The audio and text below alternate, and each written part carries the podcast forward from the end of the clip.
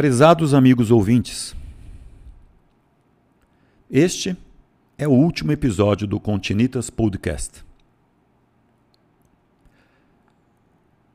Pediria a paciência que sempre tiveram nos outros episódios, especialmente neste.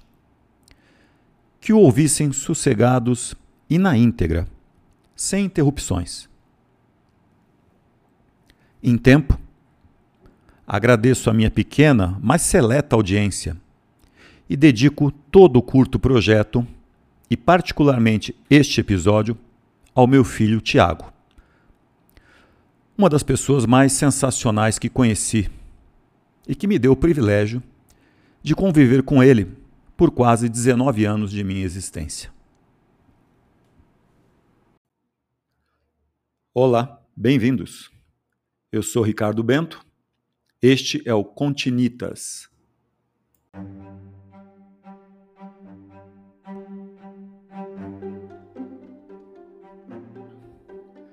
Um podcast sobre história, arquitetura e construção, literatura, cultura e suas conexões. Continitas.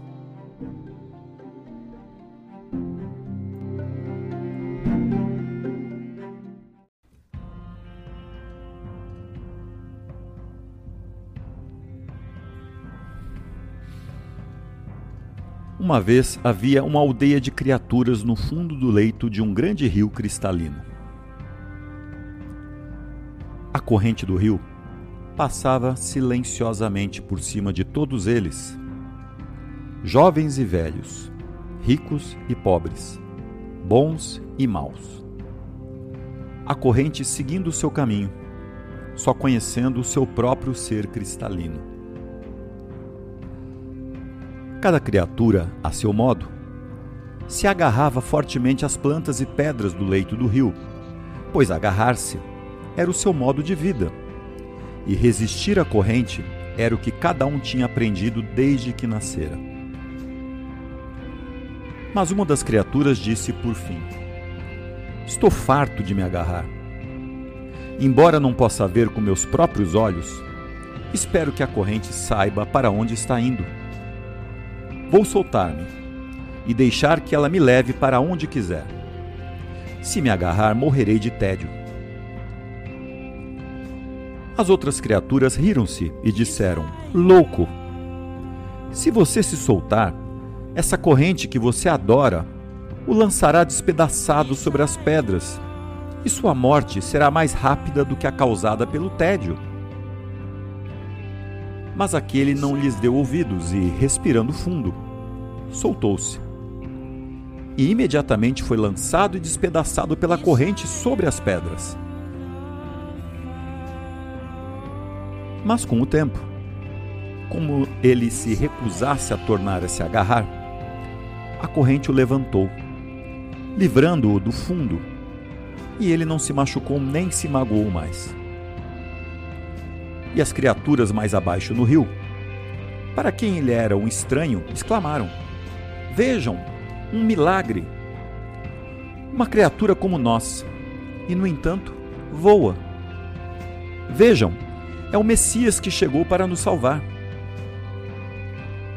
E aquele que foi carregado pela corrente disse: Não sou mais Messias do que vocês. O rio tem prazer em nos erguer a liberdade se ousarmos nos soltar. O nosso verdadeiro trabalho é essa viagem essa aventura? No entanto, cada vez exclamavam mais: Salvador! enquanto se agarravam às pedras. Quando tornaram a olhar, ele se fora. E eles ficaram sozinhos, inventando lendas sobre um Salvador.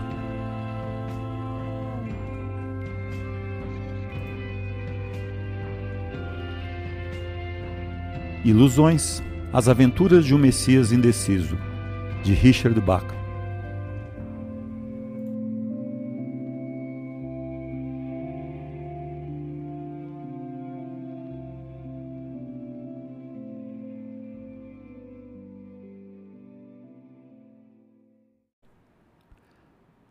A alegoria da caverna é uma história narrada por Platão em sua obra A República. Trata-se de um diálogo travado entre Glauco e Sócrates, em que este conta uma história a Glauco para falar-lhe sobre o conhecimento humano. Sócrates diz para Glauco imaginar uma espécie de caverna subterrânea em que homens vivessem como prisioneiros a vida toda. Essa caverna possui uma parede em que os prisioneiros foram acorrentados, de modo a verem somente o que se passa na parede. Atrás dos prisioneiros existe uma chama acesa, por qual as pessoas passam, gesticulam e movimentam objetos, de modo a projetarem suas sombras na parede que os prisioneiros conseguem ver. Também falam e gritam, criando ecos, que os prisioneiros podem ouvir Sombras e ecos são projeções distorcidas das imagens e dos sons reais. Por viverem toda a sua vida ali acorrentados, tudo que os prisioneiros sabem do mundo é o que eles vivenciaram. Sócrates fala para Glauco imaginar que um dia um prisioneiro foi liberto. Ele saiu da caverna. Teve um primeiro contato com a luz solar que ofuscou a sua visão e gerou um grande incômodo. Porém, após acostumar-se com a luz, ele pôde observar toda a natureza e todo o vasto mundo que havia fora da caverna, muito maior do que ele julgava existir quando era um prisioneiro. Em um primeiro impulso, o prisioneiro liberto poderia tentar retornar para a caverna e libertar os seus companheiros. Imaginando as possibilidades, ele poderia até ser morto por seus colegas que o julgariam como louco. Quem poderia ter a pretensão de dizer algo sobre um prisioneiro que talvez acreditasse não suportar tais julgamentos? Ou não encontrasse satisfação em fazer parte deste mundo? Talvez não quisesse mais ser uma tecla de piano ou um pedal de órgão, de Dostoiévski em sua obra Memórias do Subsolo. O ser humano é mais do que um simples número na sociedade. Ele é dotado de aspirações e desejos que devem estar de acordo com a sua relação interna de existência. Em nenhum momento penso em motivar qualquer pessoa à renúncia à existência. Nunca. Até porque não concordo com ela moral e espiritualmente. Acredito que se essa pessoa, supondo obviamente de que não sofra de algum mal mental, esse prisioneiro deve optar pela coragem e o enfrentamento dos problemas. Por outro lado, a mente humana é complexa e não sabemos o que se passa no coração e na consciência das outras pessoas. Atrás de um sorriso podem estar escondidas muitas lágrimas e dor. Digo isso com muito pesar, muita tristeza. Às vezes a vida nos aplica golpes muito duros para serem suportados.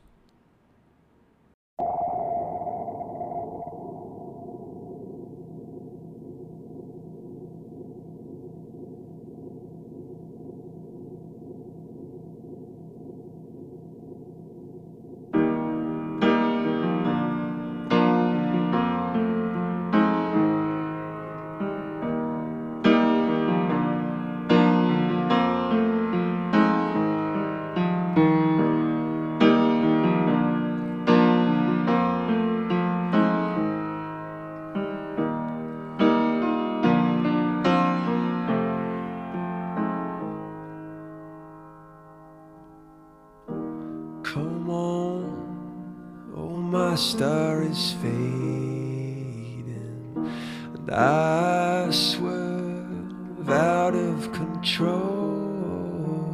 And if I, if I'd only waited, I'd not be stuck here in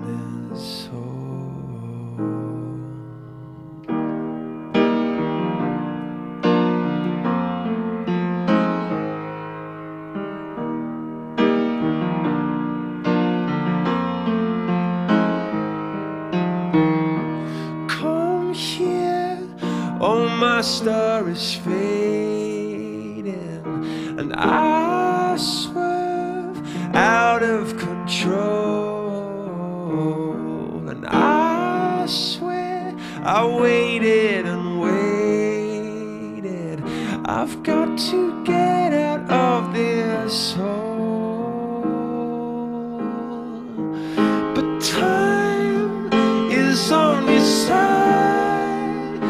It's on your side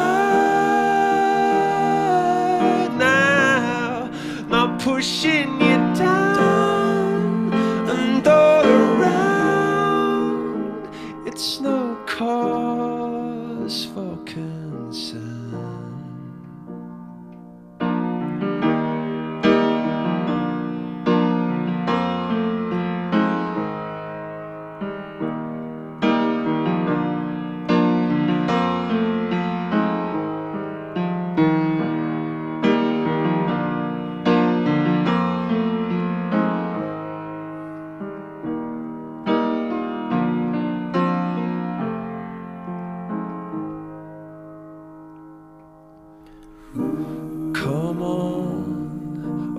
my star is fading, and I see no chance of release.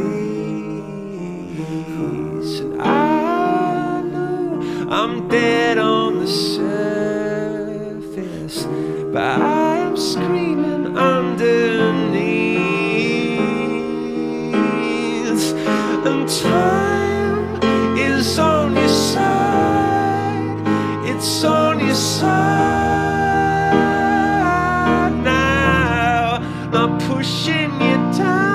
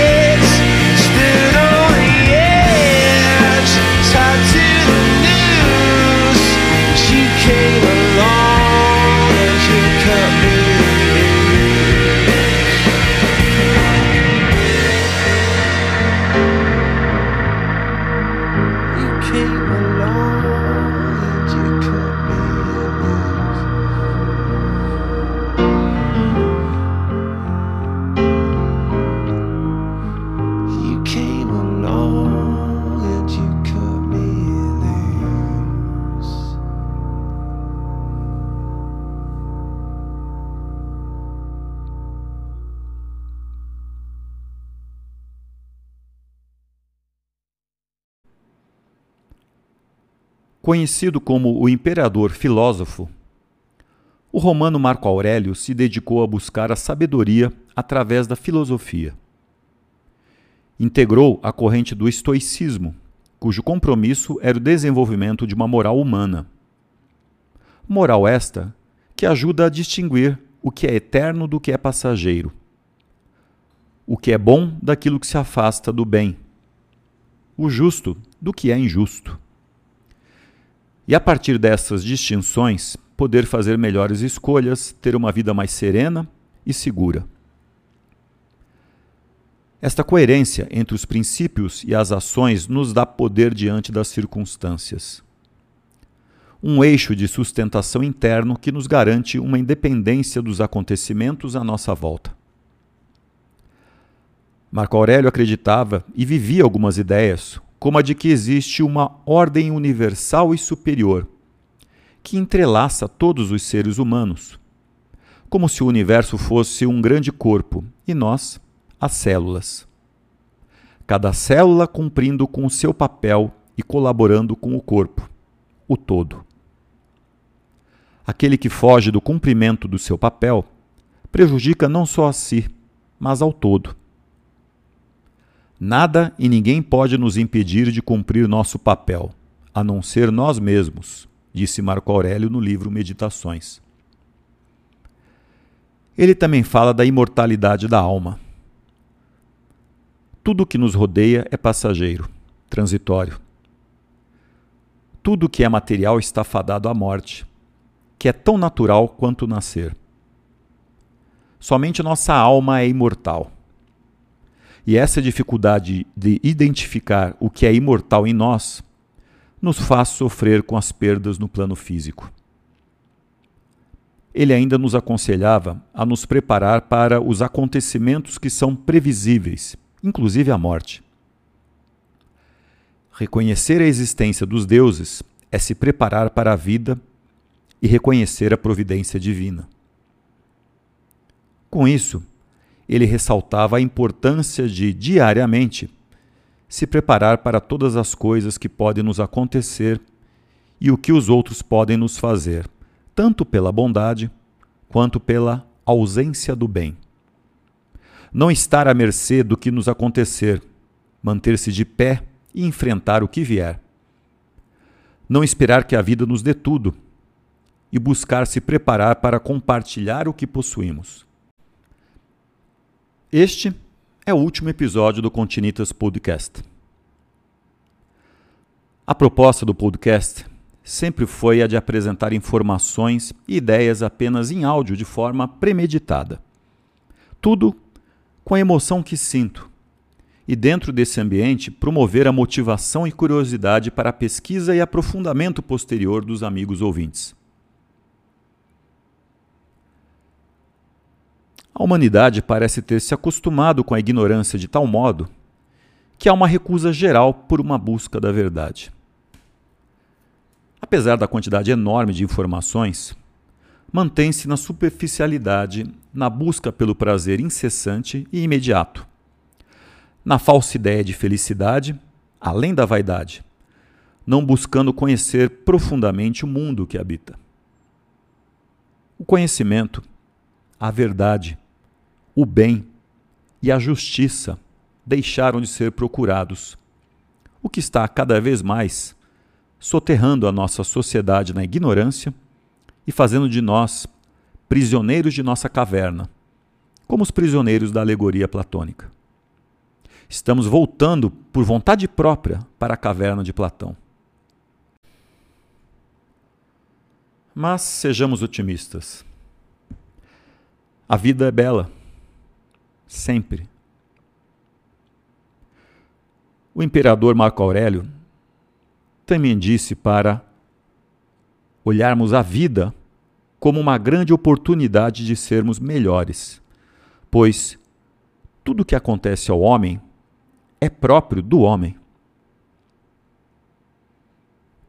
Finalizando, ainda outro gigante da humanidade, Nelson Mandela nos diz em sua autobiografia: A grandeza da vida não consiste em não cair nunca, mas em nos levantarmos cada vez que caímos. Me despeço agora. Nos encontramos por aí, se Deus quiser. Grande abraço aos amigos.